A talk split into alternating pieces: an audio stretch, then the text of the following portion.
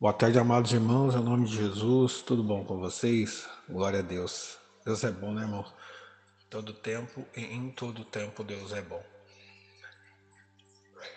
Hoje, sexta-feira, né, irmãos?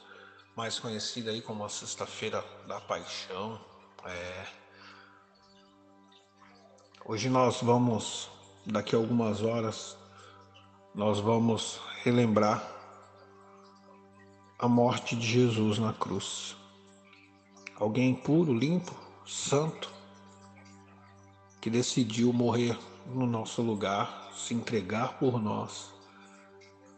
E é por isso que eu digo que devemos viver de forma que o glorifique em todas as áreas da nossa vida.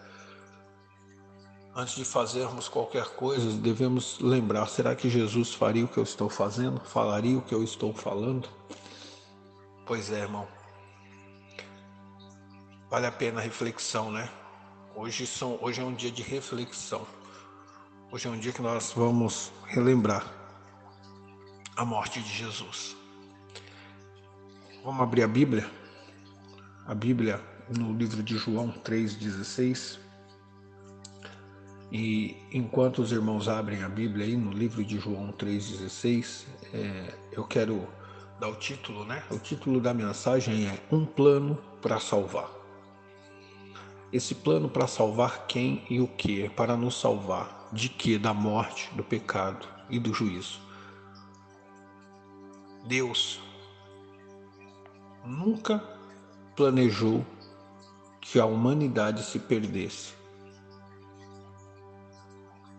Deus sempre quis que a humanidade inteira se salvasse e pudesse estar com Ele, assim como um Pai amoroso. E é do amor desse Pai que nós vamos falar hoje. Do amor, irmãos, que nós nunca veremos nada igual. Porque a gente vai falar de alguém que te ama tanto, tanto, tanto, tanto, que ele deu a vida dele por você, que ele entregou a vida dele por amor a você. Por isso, irmãos, eu digo, devemos viver de forma a fazer valer a pena o que esse amor fez por nós. Então, o título da mensagem é Um Plano para Salvar. João 3,16 ele diz assim: Porque Deus amou o mundo de tal maneira que deu seu Filho unigênito para todo aquele que nele crê não pereça, mas tenha a vida eterna. Isso é motivo de alegria, né, irmãos? Não é motivo de tristeza, é motivo de alegria. Porque Deus amou o mundo de tal maneira que deu seu Filho unigênito para que todo aquele que nele crê não pereça, mas tenha a vida eterna. Talvez vocês percebam alguns embargos na minha voz, algumas paradas. É impossível, irmão eu ler esse texto e não ficar como eu estou agora. Como, irmão? Eu me pergunto, alguém me amou dessa maneira e se entregou por mim sem eu merecer. Mas ele fez. E por causa disso, eu digo para os irmãos, nós devemos viver de forma que glorifique a esse Deus. Honrarmos a esse Deus em tudo que nós temos e somos Nada, irmão, pode ser mais importante para nós do que amar a esse Deus, nada. Ele tem que realmente ser o primeiro em nossas vidas. A gente não pode ter espaço, sabe por quê, irmão? Porque ele fez, porque ele te amou, porque ele desejou e deseja estar contigo naquela eternidade. Billy Graham, que é um dos pastores, foi, na verdade, um dos pastores para mim mais influentes do mundo ele disse uma frase que ele diz assim, irmão: O maior acontecimento da história não foi o homem subir à lua.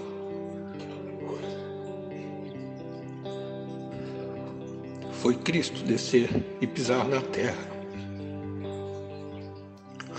O maior acontecimento da história, irmão, não foi o homem criar um foguete e ir para o espaço.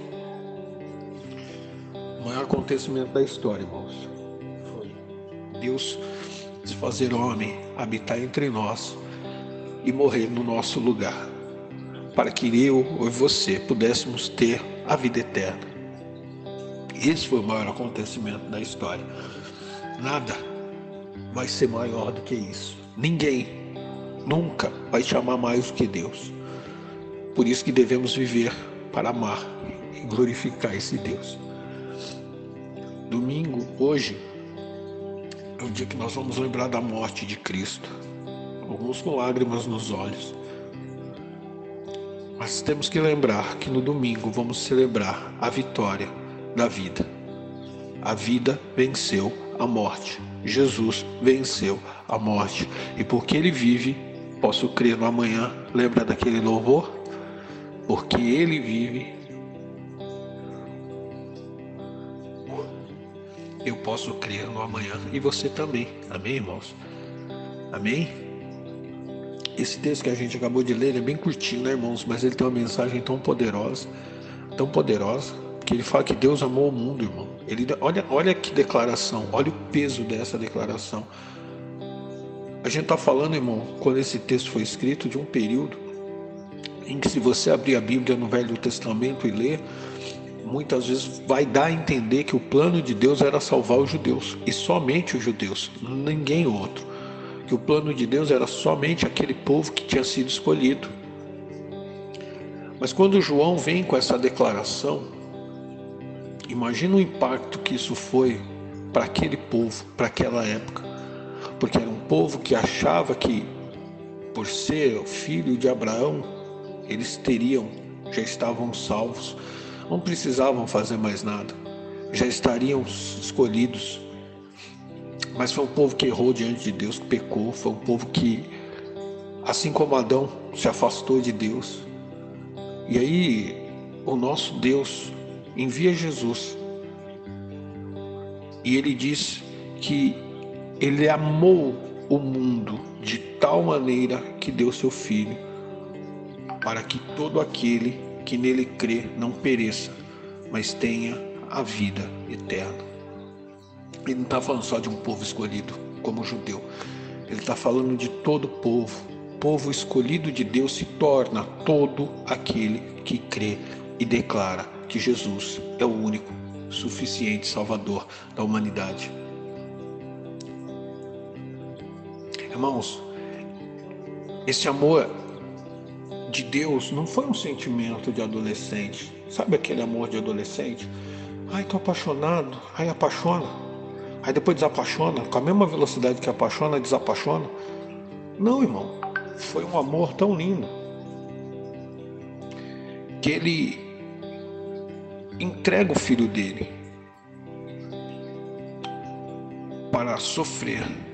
Ele entrega o filho dele para morrer ele entrega o filho dele para suportar todos os castigos. Isaías 53, o que está escrito? Ele levou sobre si toda a nossa dor e enfermidade, o castigo que nos traz a paz estava sobre ele. Levou a morte, levou a doença, levou o sofrimento, ele levou tudo isso na cruz. Ele levou o nosso pecado, ele morreu por amor a mim e por amor a você. Foi para isso que ele morreu. Irmão, quem te ama desse jeito? Quem um dia pode ter te amado da forma que Jesus te amou? Ninguém, irmãos. Ninguém. Né? Ninguém. Esse é o nosso Deus, um Deus de amor. Amém, irmãos? Um Deus que suportou, um Deus, como diz Romanos 3:25, a quem Deus apresentou como propriação no seu sangue mediante a fé. Deus fez isso para manifestar a justiça, por ter ele, na sua tolerância, deixado impunes os pecados anteriormente cometidos. Oh, meu irmão, todos nós estávamos condenados e ele decidiu nos amar. Amém, irmãos? Ele decidiu dar o próprio filho dele ele decidiu fazer do próprio filho a morte para que nós pudéssemos ter vida. Precisamos, irmãos, crer, confiar em Jesus, entregar as nossas vidas a Jesus. Porque, meu irmão, é o que garante que nós possamos desfrutar de bênçãos inimagináveis, irmãos.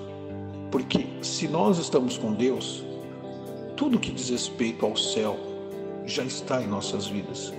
Todo aquele que crê nessa vida eterna, irmão, já vai experimentar aqui na terra as bênçãos de Deus. Às vezes eu falo para vocês, sabe aquele pequeno milagre que você viveu? Aquela promoção no emprego, aqueles momentos de alegria que você tem? É só um pedacinho. É Deus te mostrando que aquela, aquele pingo de alegria que você teve em alguns minutos vão se tornar eterno, porque o que Ele tem para nós, irmãos, é eterno. Nós experimentamos a dor e o sofrimento no mundo por conta do pecado. Mas cada alegria que nós temos, ou pequenas alegrias que temos no nascimento de alguém, na cura de alguém, na prosperidade de alguém, essas alegrias que Ele nos proporciona experimentar na terra, em pequenos momentos, Ele está nos mostrando, Ele está apontando para a eternidade, Ele está falando para mim, para você, filho, ei filha, isso aí, ó. Essa alegria que você tem agora não se compara com o que eu preparei para você. Viva para mim.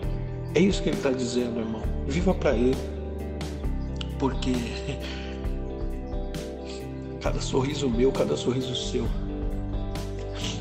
vai fazer com que a gente lembre dessa eternidade e lembre de que alguém nos ama a ponto de permitir que a gente experimente na terra as alegrias que nós teremos no céu.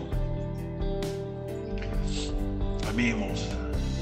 Então, a gente vai falar aqui que essa foi a maior prova de amor de todos os tempos. A maior, irmão, a maior prova de amor de todos os tempos. Deus lá em Gênesis cria a humanidade, cria o homem, cria a mulher, cria tudo perfeito. Mas o homem e a mulher decidem, escolhem se afastar de Deus, decidem querer se achar igual a Deus ou até mesmo superior a Deus. E aí Eva come o fruto proibido que era o fruto do conhecimento do bem e do mal. Adão, na sequência, come também do fruto, então ele também quis comer e participar. A Bíblia diz em Romanos 6,23 que o salário do pecado é a morte.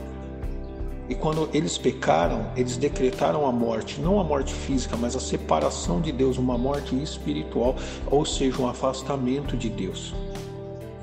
O que veio trazer dor, dor e pecado o que veio trazer sofrimento, o que veio trazer a enfermidade, o que veio trazer a desgraça na humanidade foi a, foi, foi a desobediência de, do homem a Deus. O que traz ainda nos dias de hoje, irmãos, do sofrimento é a desobediência do homem a Deus. Precisamos amar e obedecer a Deus. Precisamos respeitar esse Deus.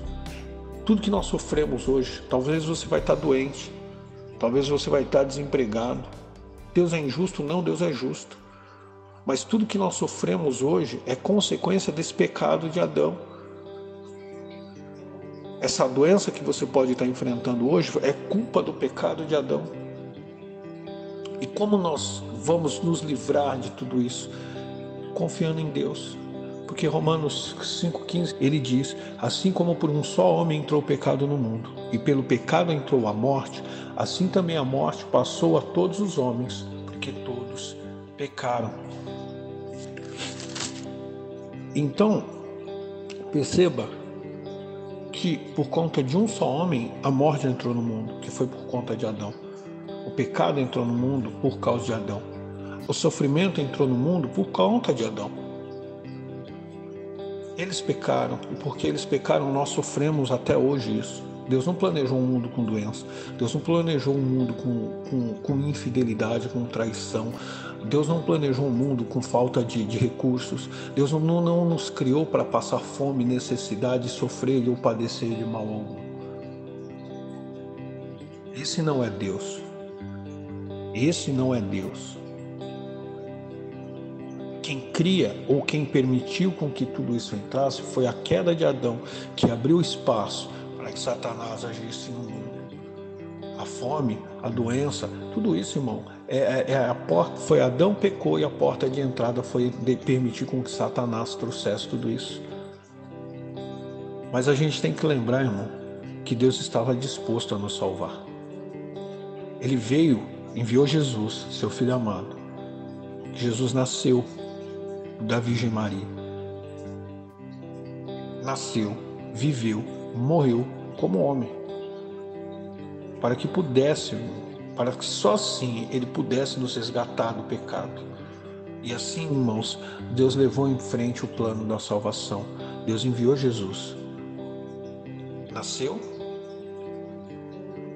uma criança, parto normal, cresceu como uma criança, se tornou um homem, como Deus puro, perfeito, sem pecado, e se entregou por amor a nós. Era necessário que Jesus morresse para que eu e você pudéssemos ter a vida. O plano de Deus sempre foi isso: nos resgatar da morte do pecado e do juízo. Mas Deus sabia que para isso ele precisaria se entregar por nós, entregar Jesus no nosso lugar. E aí a gente lê o texto de João, que ele fala que Deus amou o mundo de tal maneira que deu seu Filho unigênito para que todo aquele que nele crê não pereça, mas tenha vida eterna.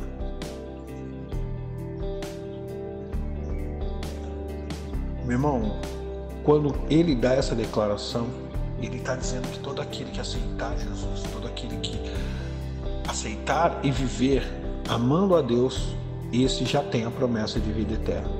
Esse já tem a promessa de experimentar cura, libertação.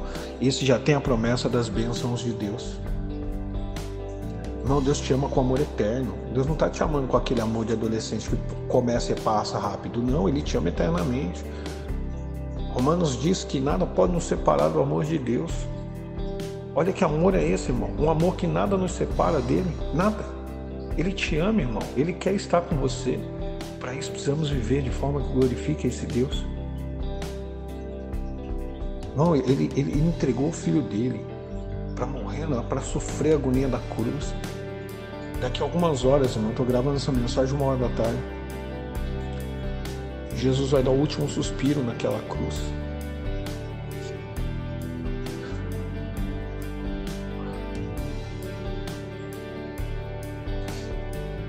E quando ele der aquele último suspiro, ele decretou a nossa vitória. Considerado maldito, pendurado no madeiro, foi cuspido na cara, apanhou, sofreu por nosso causa, irmão. Porque Ele nos ama. Que pai faz isso, irmão? Ele se entregou por Jesus, ou ele se entregou por nós, Jesus se entregou por nós. E o que, que nós precisamos fazer agora, irmãos?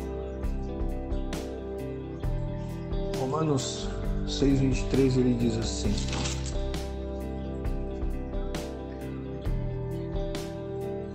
começa né, dizendo que porque o salário do pecado é a morte, mas o dom gratuito de Deus é a vida eterna em Cristo Jesus, o nosso Senhor.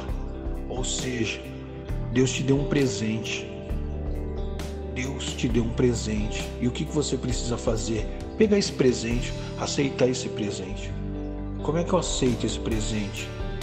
Eu aceito Jesus. Quando eu aceito Jesus, eu dou testemunho do que Jesus fez na minha vida. Primeiro, primeiro João 5,11 ele vai dizer: quem tem. E o testemunho é esse: que Deus nos deu a vida eterna, e esta vida está em seu Filho. Quem tem o Filho tem a vida, quem não tem o Filho de Deus não tem a vida. Ele te deu um presente, aceite esse presente Entregue-se totalmente, entregue a sua vida totalmente a esse Jesus.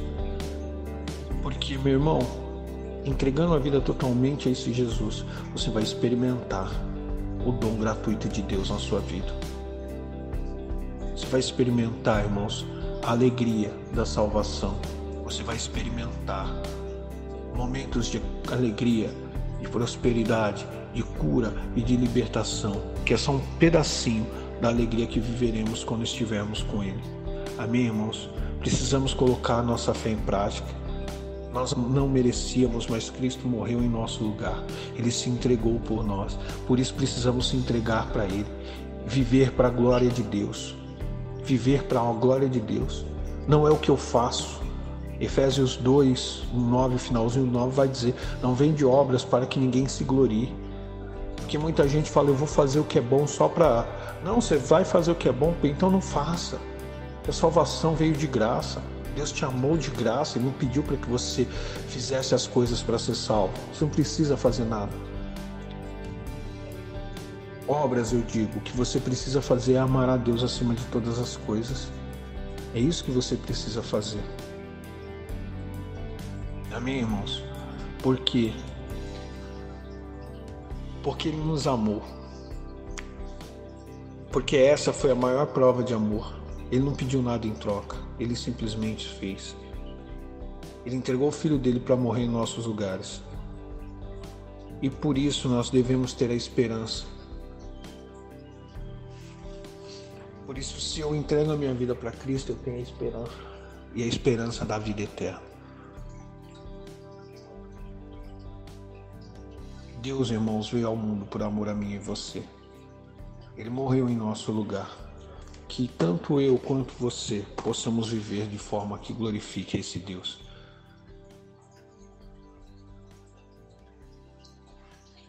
Deus abençoe, irmãos. A mensagem era, era essa.